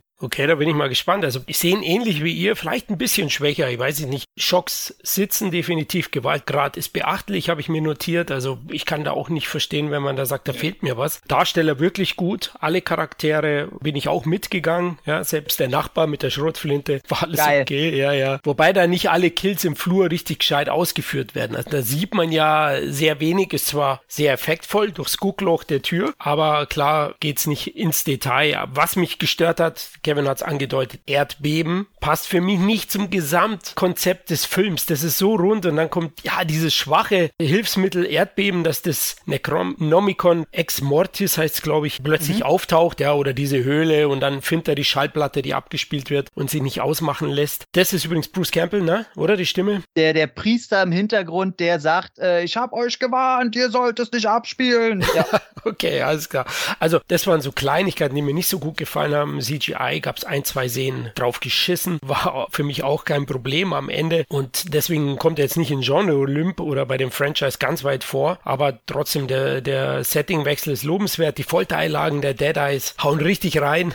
also die Mutter ist schon eine liebe Mama, also die liebt ihre Kinder zu Tode sozusagen und das macht Spaß. Man muss auch sagen, finde ich, das Evil Dead Franchise inklusive der Serie also muss man sagen, niveaumäßig ist es wahrscheinlich mit das beste Horror-Franchise. Ja, also da ja. muss ich auch sagen, die haben noch nicht ein Scheiß ja. abgeliefert. Nicht mal ein was mittelmäßig. Das ist nee. halt alles geil. Also auch das gesamte, ey, das gesamte Franchise, das gibt ja hundert oder aber Dutzende auch Comics und so. Das, selbst äh, Ash hat ja schon Obama gerettet und so mit Xena zusammengekämpft und alle. Das gibt ja wirklich alles. Und die sind alle geil. Das Einzige, was scheiße ist, sind die Spiele so ein bisschen. Aber äh, das gesamte Franchise, ey, das ist auf einem Level, da soll die mir nicht dauern mit Scream kommen. Der schreit, ja, für Jackson-Teil ist das doch immer noch ganz schön. Man haut ab mit Scream-Scheiße. Hier, das ist geil. Zeigt schon wieder was anderes schlecht gemacht, was ich gar nicht wollte. Aber das ist, äh, es steht immer so im Mittelpunkt, dass Scream sich immer so die Fahne hochhält. Und das habe ich jetzt so oft wegen dem sechsten Teil gelesen, dass ich mir gedacht habe, hä? Sagen doch nur Leute, die nicht alles wirklich kennen, so. Aber in einer guten Horrorwelt können beide nebeneinander auf dem Olymp stehen, oder? Nein, nein, auf dem Olymp. Ey, Scream kann äh, irgendwie auf dem zweiten, dritten Treppchen äh, sich äh, stehend und so ein bisschen sich die Brust schwellen. Scream ist okay, aber Evil Dead ist richtig, richtig gut. Okay. Bei Rise hat mir noch so ein bisschen das, die entrückte Abgedrehtheit der, der Original drei Filme gefehlt, so hin und wieder. Ja, er hat ein paar nette Einfälle, aber so ganz zieht das nicht durch. Muss aber nicht sein, natürlich, klar. Wir sind, wir sind jetzt im Jahre 2023, also da muss auf was anderes gehen. Ich finde, das hätte auch nicht gepasst diesmal, finde ich. Dafür war der Ton, der Grundton mir zu ernst. Da äh, finde ich, da hätte das Flapsige auch meines Erachtens nicht gepasst. Ja gut, ein paar Gags haben sie geklaut. Na, das mit dem Auge ist aus Teil 2, ja, wo der ja, das Auge ja, verschluckt. Und das fand ich auch richtig störend. Okay. Also da habe ich gesagt, das hat nicht in den Film gepasst. Ja, siehste, siehste, ja, gut, okay. Dafür der Aufzug von Shining war ein bisschen kopiert und das Finale mhm. hat mich jetzt speziell auch an das Ding aus einer anderen Welt erinnert, so ein wenig das ja. Viech, ja. Also, aber ist auch gut, gut geklaut, sage ich mal, deswegen passt. Also der Regisseur, der irische, glaube ich, war es, Lee Cronin, von dem werden wir noch einiges hören, denke ich. Also der hat ähnlich wie Fede Alvarez mit dem Remake sich einen Namen gemacht, der für weitere Genrefilme ausreichen wird, definitiv. Gut, ja, also sind wir alle einer Meinung, war ein großer Erfolg. Alle zwei Jahre, Tom, da, da sehe ich die Gefahr, dass das Franchise dann doch mal einen schlechten Film abliefert. Also. Mm, nö, nö, nicht wenn da Raimi und Campbell und hier, wie heißt der dritte da im Bunde? Ach, den vergesse ich immer. Solange die da alle weiter mit drin hängen, ich glaube, die wissen ganz genau, was die tun. Da habe ich, nö, halt keine Angst. Es gibt ja auch so viele Möglichkeiten, was sie sich jetzt offen halten. Ist ja nicht wie bei Scream, wo du immer denselben Ghostface-Killer irgendwie inszenieren musst, sondern du kannst ja bei der Geschichte von Evil Dead zum Glück von Teil zu Teil ganz schön variieren, was du jetzt da zeigen willst, weil Fantasy eine Rolle spielt. Gut, da freue ich mich, dass du da so positiv gestimmt bist. Dann lasse ich mich mal anstecken von dir. Also nicht mit, mit, von Dämonen, sondern von meinem Tommy. Bei dem intensiven Finale geht auch was. Also da wird ja der Kreis auch zum Anfang gut geschlossen. Das finde ich, haben sie auch ganz cool gemacht. Ja. Ich bin ja immer noch am überlegen, ob die zu Beginn, die skalpiert wird, doch überlebt hat. Die würde ich gerne mal sehen mit der Friese. Ja, ach, dann nimmt man wieder einen Tacker und dann ist das wieder in Ordnung. Also das sehe ich jetzt noch nicht so äh, lebensbedrohlich, was die da hatte. okay, gut. Ja. ja, du, du, wir sind 80er und 90er Kinder, so. Für uns wäre das kein Problem, so. Aber, äh, ich weiß nicht, die neue Generation, ich glaube, da wird ein Selfie gemacht und dann wird ganz viel rumgeheult. Ich glaube, ich glaube, das wird nichts so. Okay, ja gut. Mal schauen, welche Location sie sich für den nächsten Film aussuchen. Hier waren sie ja definitiv auch bei Dämonen 2 unterwegs, ja? Im Gebäudekomplex. Ja, Schnee wäre doch mal geil. So Schnee hätte ich gerne mal. So Antarktis, so die Richtung. Genau, und dann das Blutspritzen literweise. Das sieht doch geil aus. Ja, hätte ich Bock drauf. Richtiger Blutfluss hier bei, wie bei Blutgletscher, dem Film. Aber dass du dann wirklich aus den Bergen so einen richtigen Blutfluss hast, das wäre doch geil. Ja, dann freuen wir uns da mal auf das Menü. Ja, gehen wir mal wieder zum jugendfreien Film über, der auch noch ein großes Franchise fortgesetzt hat, nämlich Guardians of the Galaxy Volume 3. Der ist am 3. Mai 23 bei uns erschienen. Rockets turbulente Vergangenheit wird hier in den Mittelpunkt gerückt, durch Flashbacks immer wieder und ja, gemeinsam müssen die Guardians mal wieder die Welt retten. Also ich finde es einen absolut würdigen Abschluss meiner Lieblings-MCU-Helden. Also Guardians steht bei mir weit über allen anderen Marvel-Figuren und ich habe da viele große Emotionen gehabt, viel Humor, eine schöne Botschaft. Also Rockets Geschichte ist mir auch zu Herz gegangen mit seinen Tierfreunden. Ich will jetzt auch nicht zu viel verraten, der gerade erst im Heimkino erschien und äh, Soundtrack ist wieder toll. Herrliche 70s Vibes hat der Film. Ich spüre da immer meinen geliebten Buck Rogers ein bisschen. Wer die TV-Serie aus den 70ern kennt, das schaffen die Guardians oder besser gesagt äh, James Gunn sehr, sehr gut. Den Bösewicht finde ich diesmal auch wesentlich stärker als im MCU üblich. Ich kann in gewisser Weise sein, sein Gottkomplex nachvollziehen und insgesamt eben obskur witziges Abenteuer mit tollen Darstellern und einfach einer großen Menge Spaß. Und so kann man es auch ruhen lassen und die stehen dann bei mir über Alben. Das ist eine richtig starke Trilogy, na Tom? Ja, bin da auch sehr begeistert und emotional rausgegangen, auch wenn ich sagen muss, äh, ich hätte ihn mir gerne noch emotionaler gewünscht. Also äh, ich finde, er traut sich nicht so richtig auf die äh, melancholische Tränendrüse zu drücken. Ich habe immer das Gefühl, dass er im letzten Moment doch nochmal die Handbremse zieht, was mich ein bisschen gestört hat. Ich will mal mit dem Negativen anfangen, damit ich sehr positiv raussehen kann. Ich finde auch diese ganze Backstory um Rocket bremst den Film komplett aus in der Art der Inszenierung. Also, weil der Film ist immer so geil und dann gehen die immer wieder zurück in diesen Käfig. Die hätten eine einzige Szene machen sollen und dann wieder, äh, die hätte ja länger sein können. Da hätten sie auch die Hälfte der Szenen rausnehmen können, weil jedes Mal, wenn diese Szene kam, du hast ja immer 20, 25 Minuten äh, supergeilen Spaß und auf einmal, oh, jetzt muss ich mir wieder drei, vier Minuten hier dieses Melancholische angucken. Und dann geht der Spaß wieder los und dann wieder zurück, oh, jetzt wird's wieder traurig. Das fand ich äh, sehr unglücklich gelöst. Das hat mich jedes Mal rausgerissen. Aber alles andere, also wenn am Ende, wenn die da singen und tanzen und Party machen und Dog Days Are Over gespielt wird, alter Schwede, ich krieg jetzt schon wieder Gänsehaut. Das ist wahnsinnig krass und emotional, weil man das ja über die Jahre natürlich mitgemacht hat. Und bei mir ist es noch so, ich habe ja eine starke Liebe für ähm, Nebula. Ich finde die nicht nur wahnsinnig sexy, ich finde auch, dass die hier eine gute Charakterentwicklung durchmacht und äh, diesen leisen Flirt mit Peter Quill finde ich einfach zuckersüß weil da man merkt, wie gut die Charaktere ausgearbeitet sind, dass man sich in kleinsten Szenen jedes Mal fragt, na, war da jetzt was? War da? Oh nein, ist da wirklich was? Also, dass man das nicht als Gespielte nimmt, sondern mit den Figuren wirklich mitgeht. Bösewicht hast du schon gesagt, den fand ich auch super. Finde ihn besser als den zweiten Teil, vielleicht sogar besser als den ersten Teil. Da müsste ich noch mal, müsste ich den noch mal gucken. Vielleicht auch, weil der so frisch ist. Aber wahnsinnig geil und was ich nie gedacht hätte, in den Comics ist es ja auch immer mal eine andere Truppe, ne? Da ist ja die Guardians of the Galaxy ist ja immer nicht diese Zusammenkunft, die man jetzt aus den Filmen kennt, da sind es auch mal andere und ey, man hätte sich da auf keinen Fall, hätte man sich gedacht, nee, ich will keine anderen Guardians, verpisst euch so und dann äh, gibt es halt eine Szene, wo du die Möglichkeit siehst, wer das vielleicht sein könnte, das ist jetzt kein Spoiler, das wird einfach mal, ich glaube, da probieren sie halt ein bisschen, wie kommt das vielleicht an oder so, ey, und ich saß sofort da und sage, jupp, mit denen will ich gerne drei weitere Teile. Kann losgehen, Leute. Es ist einfach ein sehr, sehr schöner Film und äh, Marvel kann dankbar sein für James Gunn, dass der den jetzt nochmal den Arsch gerettet hat, weil man kann ja sagen, was man will. Phase 4, Phase 5 von Marvel interessiert einfach keine Sau. Amen, würde ich sagen, ja. Da sind wir einer Meinung und ist natürlich ein bewusst gewählter Kontrast, ja, diese Sentimentalität und dann das spaßige Abenteuer. Mir hat es ja gefallen, diese Mischung dann, auch die Comic-Action, der Massenkampf da in der Schleuse. Genial, richtig geil, also einer der Highlights, aber auch emotional berührt. Und ich weiß, was du meinst mit, dass sie sich nicht endgültig trauen, weil ich hätte ja diese eine Hauptfigur vielleicht sogar sterben lassen eine, ich hätte drei, vier sterben lassen. Ich hätte das komplette Programm. Okay, du bist natürlich dann wieder ein Massenmörder hier.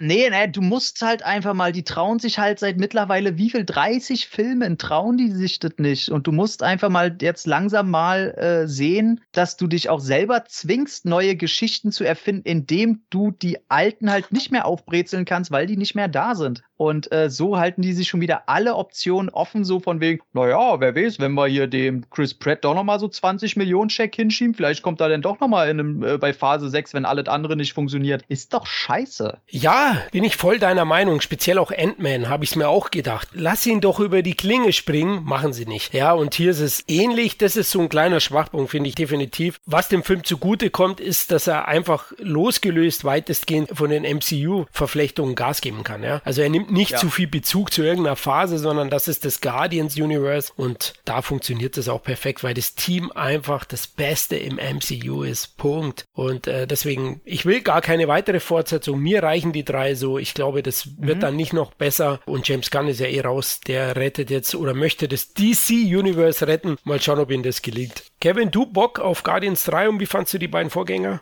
Ja, die ersten zwei finde ich super. Die gehören für mich auch zu den mit zu den Lieblingen des Marvel Universe. Also die kommen bei mir ganz klar in die Top 10. Und der dritte gehe ich davon aus, dass der ähnlich sein wird. Ich gebe euch natürlich recht, äh, du musst auch mal Helden sterben lassen. Das ist bei Expendables genauso. Da musst du auch mal jemanden mal draufgehen lassen und einfach mal, ja, einen äh, neuen Punkt irgendwie zu erreichen. Ne? Also du kannst dir nicht immer irgendwie alle Optionen offen halten. Das wird dann langweilig. Das habe ich bei Ant-Man nämlich genauso gedacht. Ich sage, jetzt lass ihn doch mal draufgehen. Ne? Also äh, ich fand den Ant-Man 3 zum Beispiel besser als sein Ruf. Der hat mir eigentlich ganz gut gefallen. Ne? Und äh, fand auch den Bösewicht gut. Und dann lassen sie den wieder nicht, lassen sie den nicht draufgehen. Ne? Also das, ja, das ist dann immer so inkonsequent und äh, das, ja, fällt so Marvel jetzt auch so ein bisschen auf die Füße. Du merkst eben halt, Phase 4, Phase 5, keine Ahnung, ist einfach nicht mehr so interessant. Und das habe ich ja von vornherein gesagt, dass es nach Endgame einfach schwer sein wird, das weiter zu toppen. Also du kannst es nicht mehr toppen eigentlich. Du hast den größten Bösewicht gehabt. Das ist dann einfach schwer für alle Nachfolger. Und äh, das äh, zeigt sich jetzt auch. Und darum finde ich bei Guardians einfach gut, dass sie so eher so in, so eine eigene Liga spielen. Du brauchst nicht unbedingt das ganze Universe. Die spielen in ihrem eigenen Universe so ein bisschen. Und das finde ich auch gut bei den Guardians.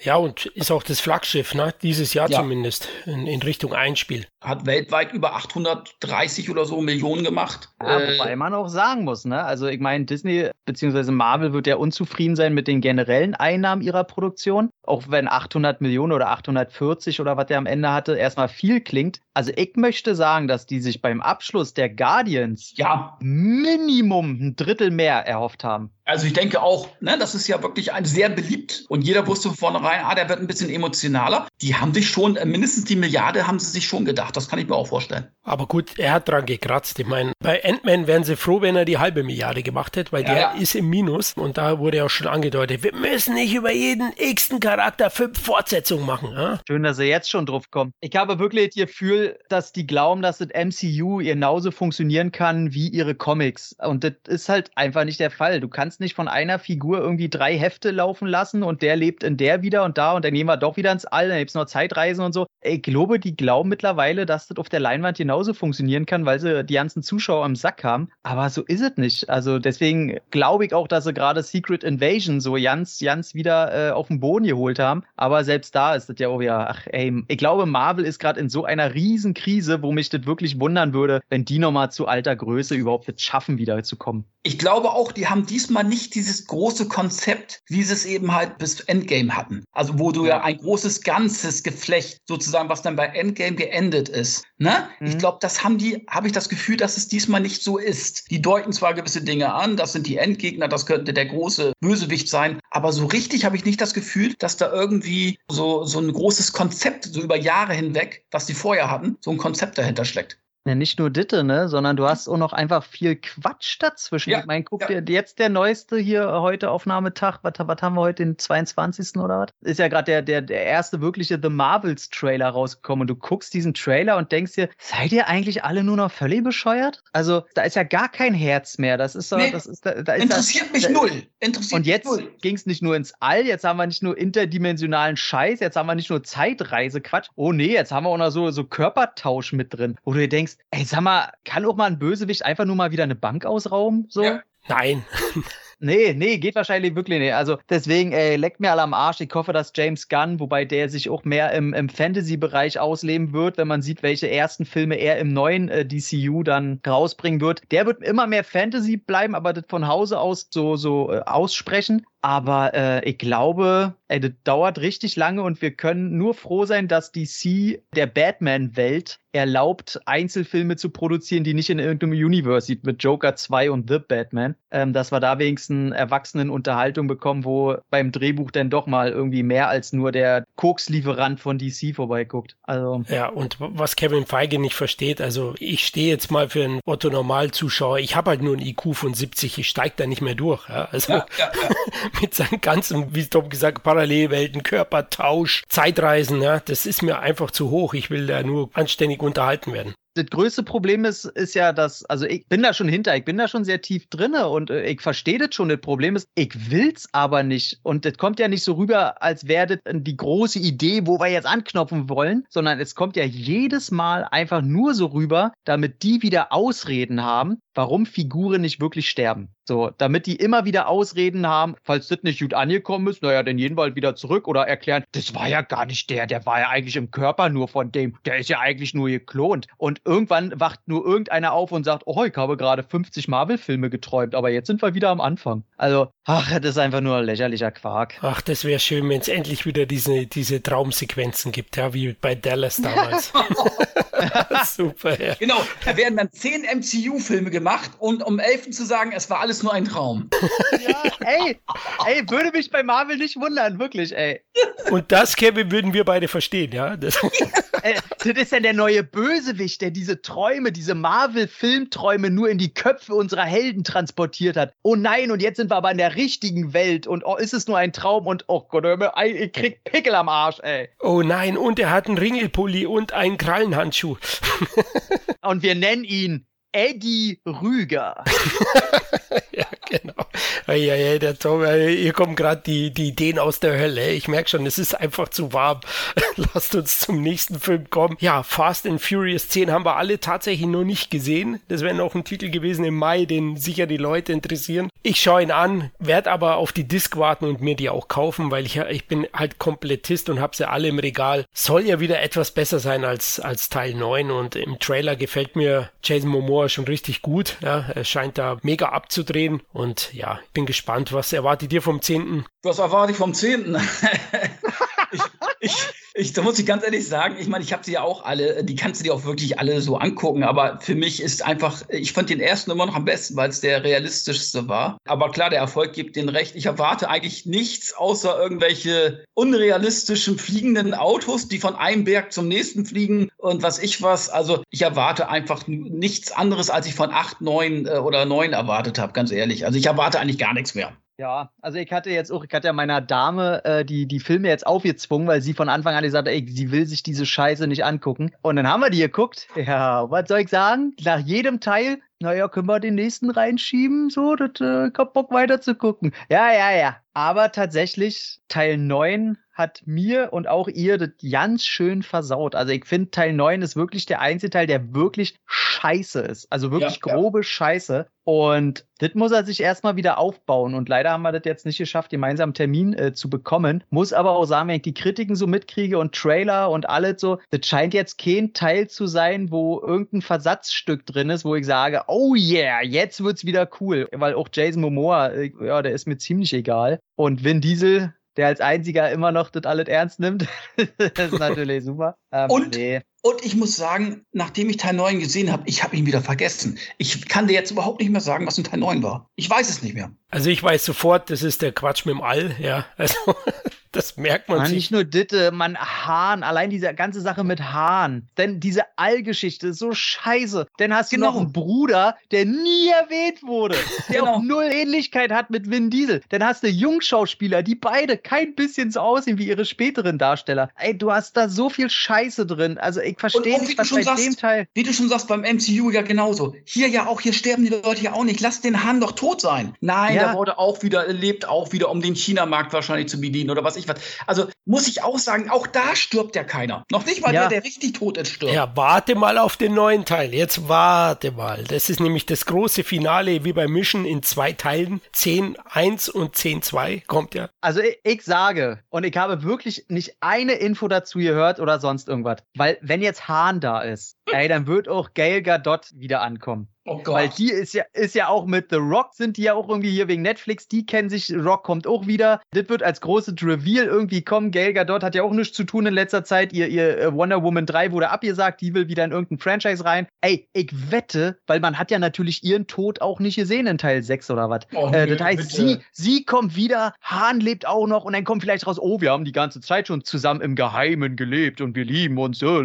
Ey, ohne Scheiß, so Dreck wird kommen. Okay, da warten wir es mal ab. Ja, es gab ja trotzdem im Mai den ein oder anderen weiteren Blockbuster, den man gesehen haben. Ja, muss, weiß ich jetzt nicht. Tom, Ariel, die Meerjungfrau. Live-Action-Remake des beliebten Disney-Films von 89. Du hast ihn gesehen.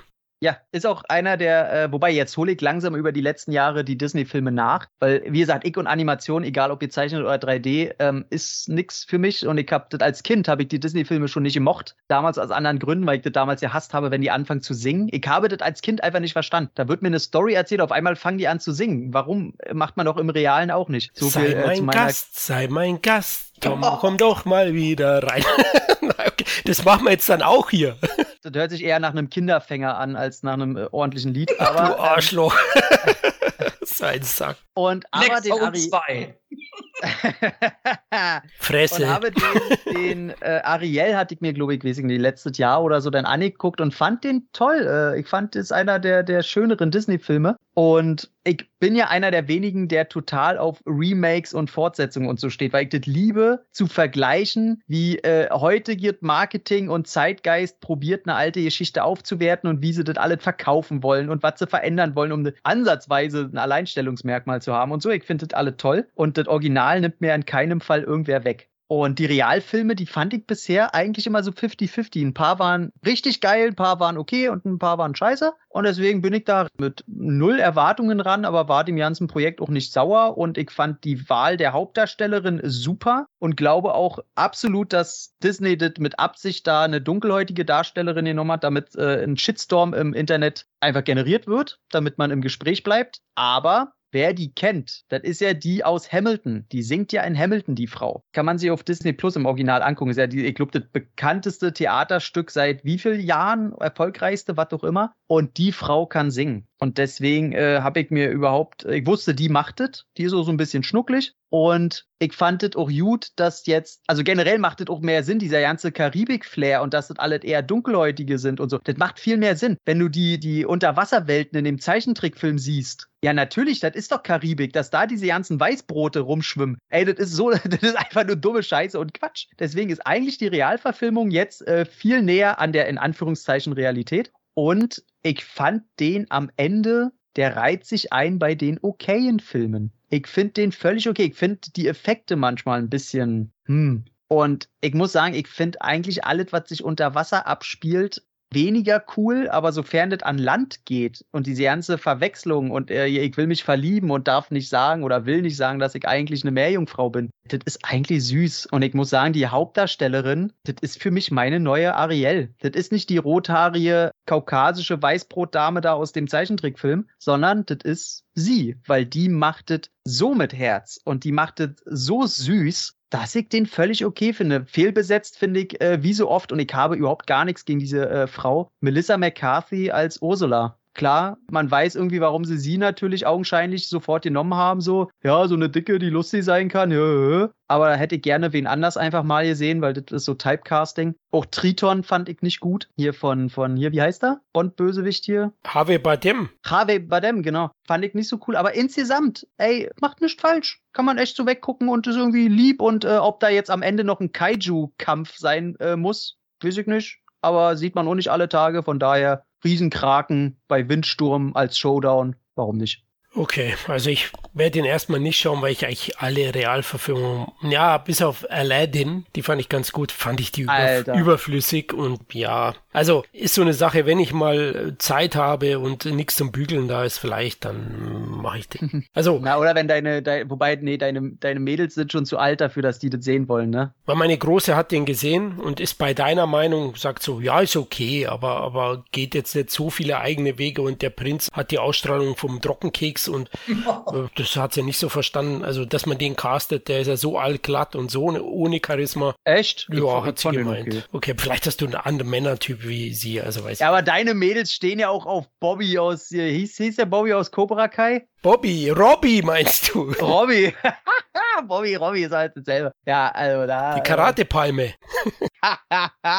ja, den mögen sie. Also vielleicht ist das dann äh, subjektiver Geschmack, aber die fand ihn jetzt auch nicht grottenschlecht, aber ist so auf deiner Ebene so, ist okay, mhm. aber ist jetzt auch nicht der ganz große Bringer. Ja, also war jo. mittelmäßig. Am selben Tag wie Ariel, also es war am 25. Mai, ist Renfield gestartet. Ich wollte ihn unbedingt anschauen, hab's dann irgendwie nicht geschafft, bin leider krank geworden. Ja, auch so ein Superheld wie ich, den erwischt's mal mit einem leichten Schnupfen. Aber zum Glück hat ja Kevin, Draculas Handlanger, bei seiner äh, Therapiesitzung besucht. Ja, und ich muss sagen, hat mir gut gefallen. Äh, ich mag jetzt generell eigentlich alle Nicolas Cage-Filme mehr oder weniger, weil Nicolas Cage bringt immer Topleistung. Also wenn du den heierst, dann weißt du, er gibt für jeden Film alles. Und ich, was ich an ihm sympathisch finde, dass er immer sagt, egal was für ein Film es ist, du kannst aus jedem Film oder egal auch wie teuer der ist, du kannst aus jedem Film einen guten Film machen. Also auch das Beste machen. Und das finde ich, das mag ich an Nicolas Cage so. Und äh, das ist auch bei Renfield klar, das ist wieder ein sehr teurer Studiofilm, Universal, die ja auch mit dem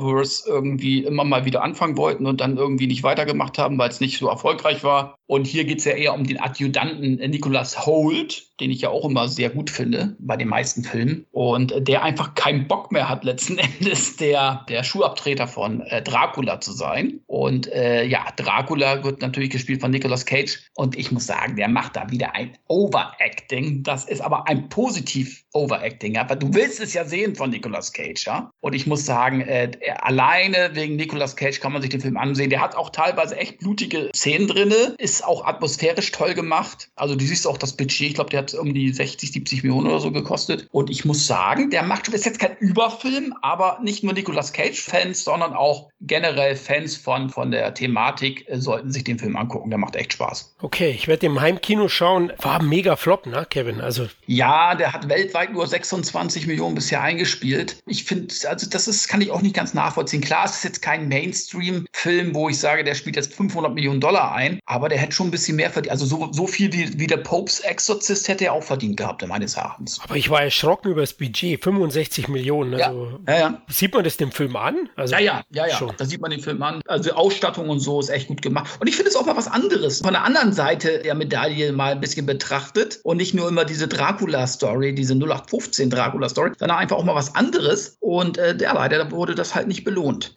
Torben, scharf auf. Ja, Cage magst du ja. Also ich muss ja sagen, Cage, weil Kevin gesagt hat, der liefert immer. Ja, er liefert und manchmal auch ein bisschen mehr. Also ich, ich stelle mir vor, wenn er ein Sterbedrama dreht, dann muss der Rüsse auch sagen, ey Nikolas, also äh, jetzt bitte äh, mal ein bisschen runterfahren. Du kannst jetzt der Sterbenden nicht erzählen, dass sie so krank ist als Arzt äh, mit, mit, mit drehenden Augen um Kopf.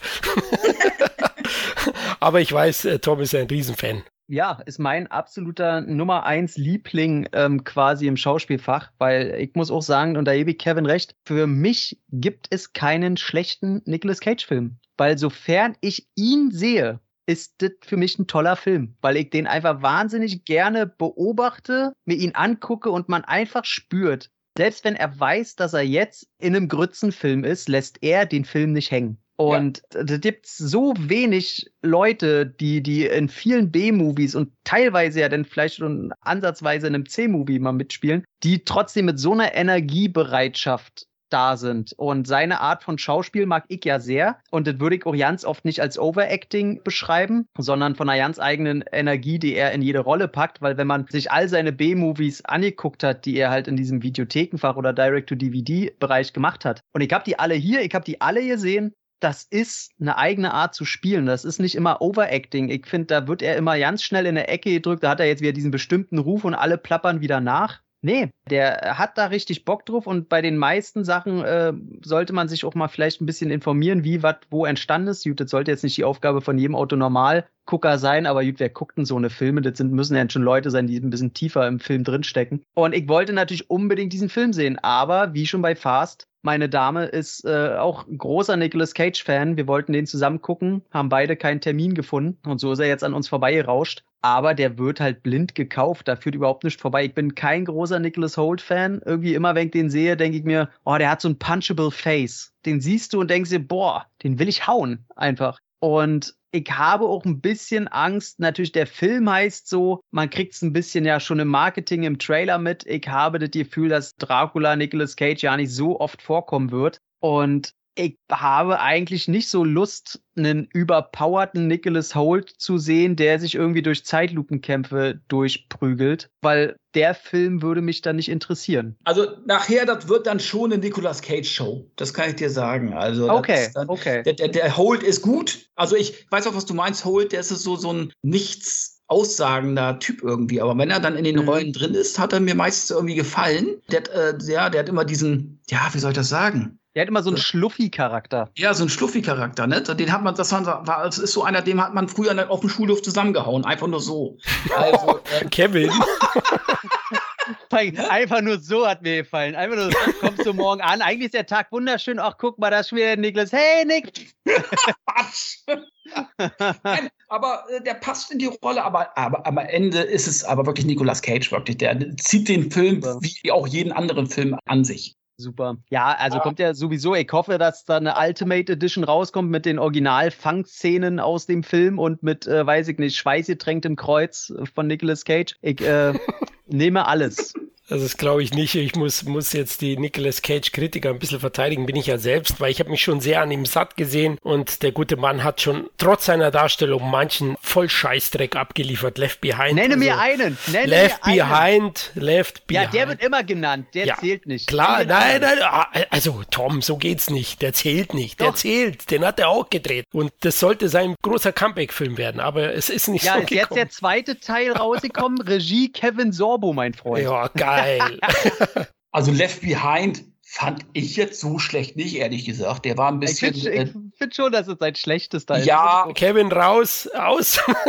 ich habe letztens zum Beispiel den äh, Western gesehen, One Way, wie hieß der? Hard Way? One äh, äh, Old Days. Ja, irgendwie old, sowas, wo er den ersten old, Western gespielt ja. hat. Und der mhm. Film war wirklich 0815. Das war wirklich so ein 0815-Film, wo du denkst, Hätte Nicolas Cage nicht mitgespielt, hätte ich ihn wahrscheinlich ausgemacht. Aber, ja, aber es spielt ja Nicolas Cage mit. Ja, und aufgrund von Nicolas Cage habe ich mir bis einen angeguckt. Es war ein, wirklich ein Durchschnittsfilm, aber ein Film, den du dir aufgrund von Cage, alleine wegen Cage, bis zum Ende angeguckt hast. Aber du hast es trotzdem bereut, sei ehrlich. es kam nichts. ja, also ich hätte jetzt den nicht gekauft als Blu-ray oder so, ne? Aber für einmal ausleihen gehen die immer. Okay, also gut, sein ADHS-Acting, das äh, nervt mich hin und wieder. Ich bin auch ein Fan von ihm eigentlich insgesamt. Ist er jemand, da Tom schon recht, hat eine gewisse Energie und Hingabe für die Filme. Hier gleich aus. Das, das ist der Tom Cruise des B-Movies, würde ich jetzt sagen. Mittlerweile, mittlerweile, ja. Und Renfield, mich wundert, dass Universal bei dem Budget, bei dem Konzept den Film freigegeben hat und bei der Besetzung, weil das hätte ich ihm, glaube ich, vorher sagen können, dass der kein Erfolg wird. Ja, ich hätte auch gesagt, 30 Millionen hätte ich ihm eben an Budget, alles an andere, ne, never. Das ist dann schon, schon ein bisschen komisch, weil Nicolas Cage ist ja momentan nicht, klar, den kannst du immer wieder für einen Kinofilm besetzen, keine Frage. Aber es ist eben halt kein Name, der alleine aufgrund des Namens, dass die Leute noch ins Kino gehen, das gibt es eigentlich eh nur noch bei Tom Cruise. Aber es ist einfach auch ein, von der, vom Thema her und von der Besetzung her kein Film, wo du 100% sagen kannst, dass er die 65 Millionen Dollar, ja, genau. dass du doppelt so viel mindestens wieder einspielst. Also das ist eigentlich, würde ich den auch niemals in der Art und Weise greenlighten. Ja, ja, wahrscheinlich hat Cage irgendwas in der Hand gehabt gegen die Produzenten. Ja. In Overacting per Telefon mitgeteilt. Ja, ich, ich glaube, das ist tatsächlich äh, Universal. Ne? Ich mag die ja total, aber die probieren ja immer wieder ihr Monsterverse auf die Beine zu stellen. Ja. Die wollen immer wieder die 30er und die 50er aufleben lassen. In den 70ern hat es schon nicht so richtig funktioniert, aber da hat es wenigstens Ausschläge nach oben gegeben. Und die schaffen es ja nicht so richtig. Du hattest ja selbst in den 90ern, da haben sie probiert hier mit, mit Dracula und Frankenstein wieder, aber da gab es auch nur Einzelfilme und die wollen ja wieder wieder diese Basis von früher, ne? Das ist ja Universal steht ja. Ich meine, ich habe die ganze Scheiße tätowiert. Aber wie die das angehen, also vor allen Dingen, ich verstehe die Jungs nicht, weil eigentlich äh, Jut Dracula Untold, Jut ging nach hinten los. Dann hast du äh, hier Mummy mit, mit Tom Cruise, wo du denkst, ja, das hätte stilistisch noch irgendwo damit reingepasst, aber hätte doch alleine funktionieren können. Jut drauf geschissen, dass Tom Cruise mal ein bisschen baden geht, hätte man auch nicht so richtig gedacht. Und dann kommt der Unsichtbare, der mit einem mit Mikrobudget quasi für so eine Produktion voll abgeht. Jeder findet den geil, der hat hier noch Erfolg gemacht. Nee, was machen sie als nächstes? Den absoluten Gegenentwurf mit König Overacting Nicolas Cage in so einen Fantasy-Streifen bomben. Wo ich mich dann frage, ey, Universal, guckt bei euch auch einer mal übers Gesamtkonzept? Also, was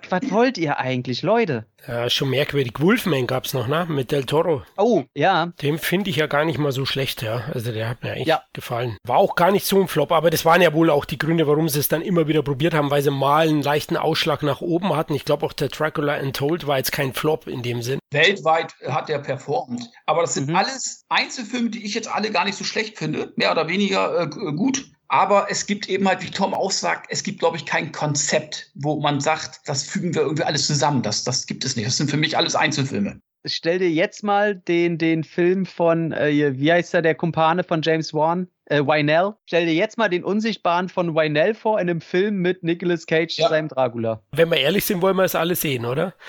Hundertprozentig. ja gut, sie sollten, Universal sollte sich mehr beim CT abgucken. Wir, wir vor den Mikros mit unseren 0815 Jobs hier und unseren, unseren Mietwohnungen haben die Ahnung. Leute, ihr, die da millionenfach scheffelt. Richtig, ein stimmiges Konzept, wollte ich sagen. Und somit ruft an, wir sind zwar teuer, aber. ich war schon mein Leben lang billig, Leute. Äh, ja, ja, ja, okay, gut. Dann würde ich sagen, machen wir Schluss, dass du Geld verdienen kannst. Ja, die Straße hat ja schon offen. Und dann schauen wir mal, was du nächstes Mal springen lässt. Ja, liebe Hörer, wir hoffen, wir konnten euch ein paar Filmtipps geben. Die meisten Titel sind ja mittlerweile jetzt im Home-Kino verfügbar, ob Streaming oder Disc. Also also mal schauen. Wenn ihr was nachholt, meldet euch doch gerne und sagt, ob ihr es wie wir gesehen haben oder wir mal wieder Kacke geredet haben. Ja, wir würden uns freuen, wenn ihr uns nach dem Motto liken, teilen, lieb haben, helft für andere besser sichtbar zu sein, dass unsere CET-Familie noch größer wird. Zudem ist Feedback oder iTunes-Bewertungen und Spotify-Sterne immer gern gesehen, also haut in die Tasten. Des Weiteren könnt ihr uns auch weiter auf Patreon finanziell etwas unter die Arme greifen, damit der Blog und der Podcast möglichst kostenneutral für uns ist. Ihr seht ja, ich habe ein Auto ohne Türen, Kevin mit einer Tür, die nicht aufgeht und Tom hat nur eine Tür. Wir brauchen ein bisschen Kohle. Dann bis zum nächsten Mal. Macht's gut. Ciao. Bye bye. Tschüss. Sin Entertainment Talk, der Podcast des Entertainment Blogs. Mehr Fan Talk über Filme und Serien.